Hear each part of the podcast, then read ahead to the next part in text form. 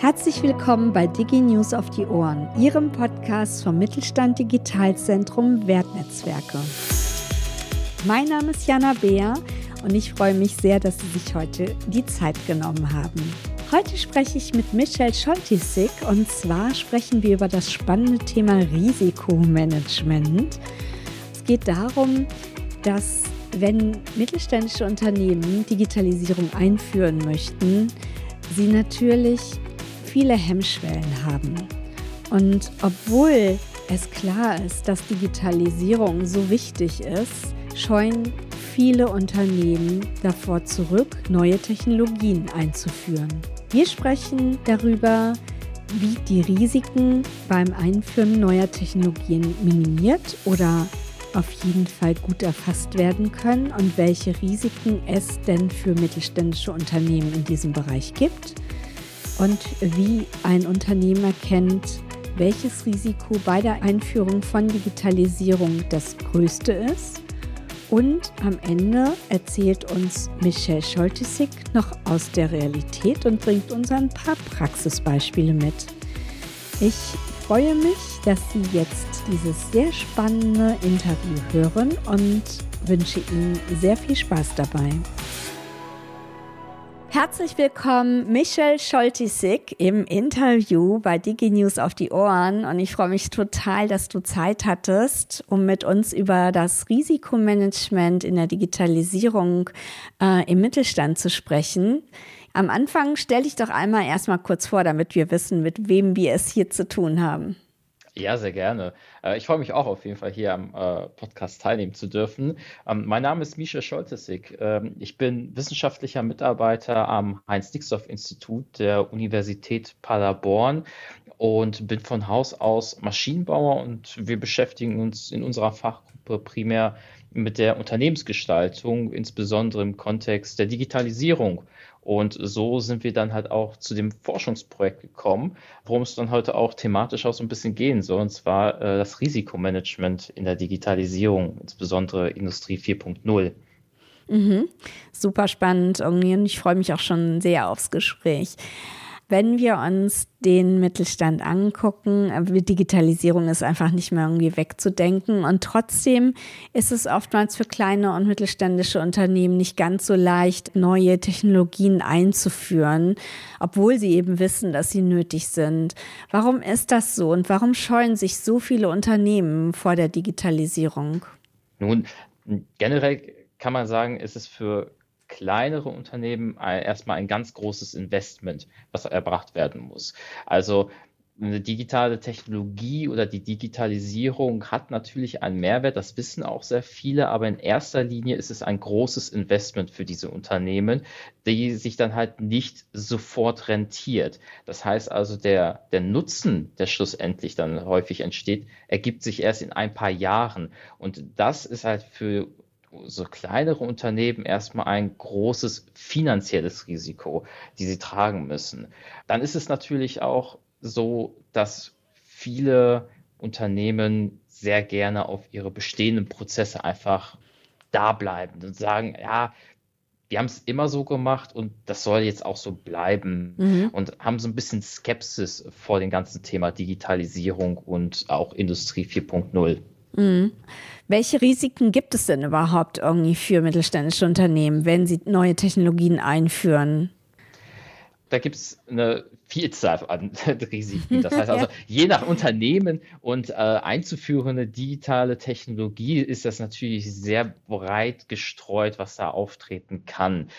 Sehr häufig sind das Risiken, die sich so in der, ich sag mal, in der Kategorie des Menschen zuordnen lassen. Also ähm, Risiken, die sie insbesondere die Mitarbeiter betreffen. Also ein sehr häufig genanntes Risiko ist in dem Zuge, dass viele Mitarbeitende in einem Unternehmen Scheu haben vor der Digitalisierung, dass sie Ängste haben, äh, dass gegebenenfalls ihre Arbeitsplätze nicht mehr gesichert sind, dass sie Befürchtungen eben haben, dass ihre Tätigkeit, die sie im Unternehmen ausführen, eben nicht mehr notwendig sind wodurch dann halt äh, entsprechend auch gegebenenfalls Existenzängste da vorhanden sind. Mhm.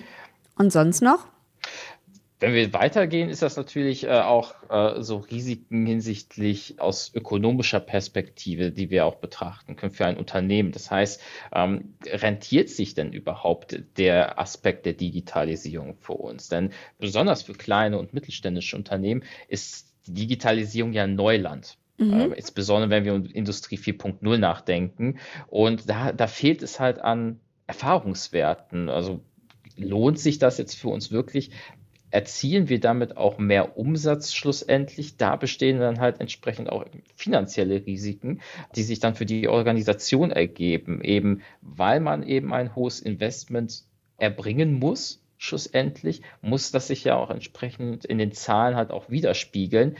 Und das ist dann halt auch eben so eine Befürchtung, die eben auch das Top-Management äh, eines solchen äh, Unternehmens eben hat, ob sich das dann halt auch schlussendlich rentiert. Mhm. Und äh, welche ähm, ja, Methoden gibt es denn, um diese häufigsten Risiken zu minimieren? Also wie können das äh, Unternehmen angehen? Generell heißt ist minimieren immer ein ganz schwieriger Begriff. Also Risiken treten immer irgendwie auf. Die sind halt immer irgendwie da. Wir betrachten das Themenfeld Risiken in zwei grundlegenden Dimensionen. Das heißt also, wir betrachten zum einen die Eintrittswahrscheinlichkeit. Wie wahrscheinlich ist es denn, für ein Unternehmen, dass dieses Risiko tatsächlich eintritt und wie hoch ist die Auswirkungsstärke. Das heißt also, wenn dieses Risiko eintreten sollte, wie hoch ist der Schaden für uns dann schlussendlich? Und zu minimieren würde ja bedeuten, dass wir die Risiken irgendwie entfernen. Das ist erstmal so per se schwer denkbar, weil die Risiken halt immer irgendwie da sind und man kann das halt nicht vorausschauen, dass sie wegfliegen. Was wir aber machen können, ist aktiv dagegen zu arbeiten hinsichtlich der Eintrittswahrscheinlichkeit. Also wie können wir mit präventiven Maßnahmen dafür sorgen, dass dieses Risiko, was wir identifiziert haben, erst gar nicht auch eintritt. Dass wir das halt auf Null reduzieren können, ist sehr unwahrscheinlich. Es ist halt immer irgendwo ein Restrisiko da. Aber wir haben sämtliche Maßnahmen getroffen, um jetzt beispielsweise die Angst gegenüber der Digitalisierung für die Mitarbeiter eben zu reduzieren, dass das halt gar nicht erst aufkommt, dass eben solche Ängste vorhanden sind. Oder eben auch Maßnahmen getroffen, um halt eben besonders umsatzstark zu sein. Auf der anderen Seite können wir dann halt auch die andere Dimension reduzieren. Das heißt also, was passiert, wenn das Risiko eintritt? Wie können wir den Schaden reduzieren? Das heißt also, dass wir quasi uns einen Plan B überlegen. Also wenn das Projekt der Digitalisierung, äh, was angegangen wird, gerade nicht funktioniert hat oder gescheitert ist, haben wir dann halt noch einen Plan B in der Schublade, um den Schaden möglichst zu minimieren. Mhm. Und geht das jetzt zu tief? Welche Methoden sind das genau? Also wir haben also insbesondere in dem Forschungsprojekt, in dem wir äh, tätig waren, haben wir uns besonders auf das klassische Risikomanagement fokussiert. Mhm. Also das heißt, das besteht so aus grundlegend vier Phasen. Das heißt, wir analysieren erstmal das, das ganze Objekt, also das Unternehmen, welche Risiken könnten denn da entsprechend auftreten. Das heißt also, man hat eigentlich eine Longlist an Risiken und dann fängt man an, diese Risiken zu bewerten und genau in diesen zwei Dimensionen. Und dadurch erhält man so eine gewisse Priorisierung, also sämtliche Risiken, die besonders wahrscheinlich sind, dass sie auftreten und eine hohe Schadens, äh, also eine Auswirkung haben, die sollte man halt entsprechend hoch priorisieren und entsprechende Maßnahmen einleiten, um da halt entsprechend einer von diesen Dimensionen oder gegebenenfalls zwei reduzieren zu können. Und abschließend muss man dann halt natürlich das auch entsprechend steuern und überwachen. Das heißt also, man muss wirklich genau diese Maßnahmen für sich identifizieren, sich diese zu überlegen und auch entsprechend einzuführen. Aber überlegen können viele, aber man muss es dann auch schlussendlich tun. Und diese Einführung dieser Maßnahmen beinhaltet dann halt unterschiedlichste Prozesse. Also das kann halt, das fängt an mit konkreten Entwicklungsprozessen, die eingeführt werden müssen, um die digitale Technologie besser zu verstehen, aber auch äh, Aspekte, die sich ganz rund um das Thema Schulungen drehen, also um die Mitarbeiter zu schulen, Sensibilisierung zu schaffen für eben das ganze Themenfeld Digitalisierung. Mhm.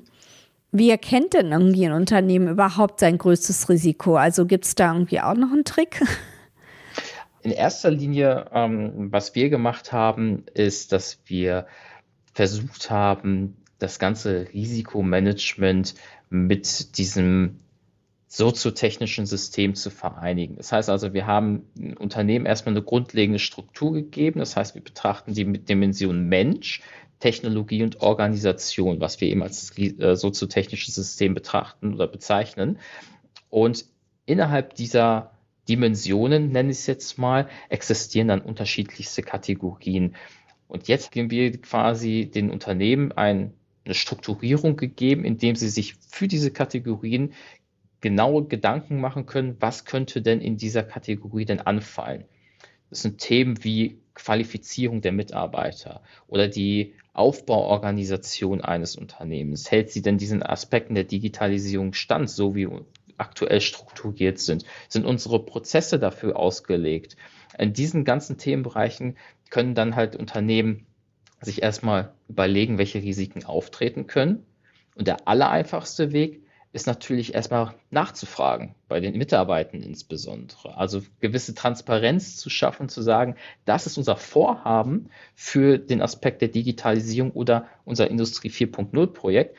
A, was haltet ihr davon? Und B, was für Risiken würdet ihr denn da sehen? Was, was sind denn eure Befürchtungen, wenn wir genau das einführen würden? Ja, also was ich jetzt so mitbekommen habe, ist, dass es eben hier, auch wenn es um Technologie geht, auch noch ganz stark um die Menschen halt auch geht, die dann später mit der Technologie auch arbeiten müssen. Das finde ich ähm, sehr spannend daran auf jeden Fall. Kannst du uns denn noch Beispiele aus der Praxis geben? Also wie haben die Unternehmen im Projekt ihre Risiken denn minimiert? Also wenn du so zwei, drei Beispiele mhm. hast. Klar, also im Forschungsprojekt an sich hatten wir drei Unternehmen, mit denen wir dann unsere Methoden und Ansätze ausprobiert haben. Wir bezeichnen das entsprechend als Validierung, um einmal so eine Praxistauglichkeit zu haben. Das heißt, wir vereinen den Aspekt der Theorie, also der Forschung, also sehr literaturbasiert und wollen natürlich sicherstellen, dass das, was aus der Forschung sich erarbeitet worden ist, auch in der Industrie funktioniert. Und wir haben da ein Beispiel eines Unternehmens, welches ein fahrerloses Transportsystem einführen wollte in ihrem Unternehmen. Und da waren halt auch insbesondere wenn es um Lagerarbeiten oder ähnliches geht, dann auch wirklich diese Befürchtung der nicht sicheren Arbeitsplätze bei den Mitarbeitern. Das war ein ganz großer Punkt, der bei dem Unternehmen hoch angesiedelt war, dass da die Eintrittswahrscheinlichkeit sehr hoch ist und wenn es dann auch eintritt, der Schaden besonders hoch ist, weil dadurch dann entsprechende Kündigungen beispielsweise eingehen können, weil dann halt eben die Befürchtung steht, man müsste sich was Neues suchen. Und das wollte das Unternehmen natürlich reduzieren. Und hierfür haben wir dann auch im Projekt einen Maßnahmenkatalog erarbeitet. Das heißt also, wir haben in den drei Kategorien Mensch, Technik und Organisation Maßnahmen gesammelt, die aus der Literatur erstmal so zu entnehmen sind, die man dann halt für sich als Unternehmen als Inspiration nehmen kann und auf seinen Anwendungsfall adaptieren kann. Das kann besonders, was, äh, wo ich da schon drauf eingegangen bin, so der Aspekt der Qualifizierung sein. Das heißt also, was für Schulungskonzepte existieren denn halt überhaupt, um halt möglichst effektiv die Mitarbeiter für das ganze Thema Digitalisierung oder jetzt auch in dem Fall fahrerlose Transportsysteme zu sensibilisieren, um halt auch den Nutzen klar werden zu lassen. Dass es halt nicht darum geht, Arbeitsplätze zu reduzieren, sondern die Arbeit der Mitarbeitenden so zu gestalten, dass sie halt angenehmer wird dass man halt die Prozesse halt optimiert und nicht irgendwie ersetzt oder ähnliches. Durch solche Schulungen, die man beispielsweise äh, on the job machen kann, also wirklich während der Arbeitszeiten oder durch wirklich auch Seminare oder ähnliches, die halt über äh, eine Woche gehen können, haben dann halt Unternehmen die Möglichkeit, ihre Mitarbeiter dahingehend zu sensibilisieren. Mhm. Gibt es sonst noch Beispiele oder? ich möchte nicht viel zu tief ins Detail ja, ja, genau. gehen, weil es dann halt, halt immer so, so Aspekte des Unternehmens dann ist. Was ich sagen kann, ist, dass es auch nicht nur so Aspekte der Industrie 4.0 dediziert ist, sondern auch so ein bisschen in die Marktleistung reingeht, also in das Produkt, was schlussendlich entwickelt wird, um das zu digitalisieren. Da haben wir jetzt im Projektkontext von sogenannten Smart Services gesprochen, der, welches entwickelt werden sollte. Und da waren es halt insbesondere technologische Risiken. Also sind wir denn halt überhaupt technologisch in der Lage, mit Daten hantieren zu können? Und wenn das Stichwort Daten fällt, dann kommt natürlich dann auch der Begriff Datenschutz in, wird, wird in den Raum geworfen. Darf ich überhaupt die Daten erheben? was passiert mit den Daten, wem gehören schlussendlich die Daten. Das sind dann halt so Fragestellungen, die dann halt ein Unternehmen dann halt auch vor eine Vielzahl von Herausforderungen stellt, die man eigentlich sagen würde, die sind doch total trivial. Aber wenn man sich dann mit der Materie ein bisschen detaillierter auseinandersetzt, dann wird es dann schon doch sehr komplex und sehr kritisch, was so Risiken betrifft. Das heißt also, man musste da halt explizit Maßnahmen treffen, die besonders die Datensicherheit erhöhen. Also, dass man halt sicherstellt, dass sämtliche Daten, die erhoben werden, auch entsprechend geschützt, verschlüsselt sind und dass dann auch die Datenhoheit, also wem gehören die Daten, auch klar definiert ist. Und vor allem, was passiert dann danach mit den Daten, weil teilweise sind das halt schon sehr sensible Daten die dann erhoben werden und nicht jeder Kunde möchte, dass seine sensiblen Daten in eine Cloud gespeichert werden, die dann halt gegebenenfalls unter Umständen durch einen Cyberangriff entnommen werden können, wodurch dann halt entsprechende Betriebsgeheimnisse oder ähnliches in falsche Hände gerät. Ja, spannend. Äh, wir sind auch schon am Ende vom Podcast. Aber am Ende gibt es immer noch eine Frage. Und zwar, wir sind ja das Mittelstand Digitalzentrum Wertnetzwerke. Und die letzte Frage lautet deswegen, warum ist es so wichtig in Zukunft für mittelständische Unternehmen, dass wir eben in Wertschöpfungsnetzwerken arbeiten? Das ist eine sehr gute Frage. Ja. Ähm, die Antwort ist auch sehr vielschichtig, muss man sagen. Also wir, wir beobachten halt insbesondere, wenn wir über Digitalisierung reden, Industrie 4.0, dass die Produkte, die dann halt auch schlussendlich entstehen, viel, viel komplexer werden. Das heißt also, ich habe halt nicht mehr den, den klassischen Maschinenbau, der rein mechanisch funktioniert, sondern ich habe unterschiedlichste Aspekte von Datenbearbeitung bis hin zur IT-Infrastruktur. Also ich bin sehr interdisziplinär aufgestellt. Dass wir in Wertschöpfungsnetzwerken denken müssen, liegt halt unter anderem daran, dass es sehr schwierig wird für Unternehmen, all diese Aspekte hinsichtlich ihrer Kompetenz aufarbeiten zu können. Das heißt, nicht jedes Unternehmen schafft es, sowohl in der Produktentwicklung als auch in der Datenanalyse, als auch in der IT-Infrastruktur und allen anderen Themen auch seiner Kompetenz gut aufgestellt zu sein. Daher ist es halt notwendig, dass man sich halt entsprechende Partner sucht, die dann halt in diesen jeweiligen Gebieten eine Kernkompetenz hat, um sich das äh, Leben, sage ich mal, oder das Wirtschaften schlussendlich ein bisschen leichter zu machen. Ja, selten so gut zusammengefasst. Da müssen wir uns äh, was abschreiben von. Ähm, ja, ich danke dir sehr. Es war ein sehr kurzweiliges und sehr informatives Interview. Dankeschön. Sehr gerne. Danke auch.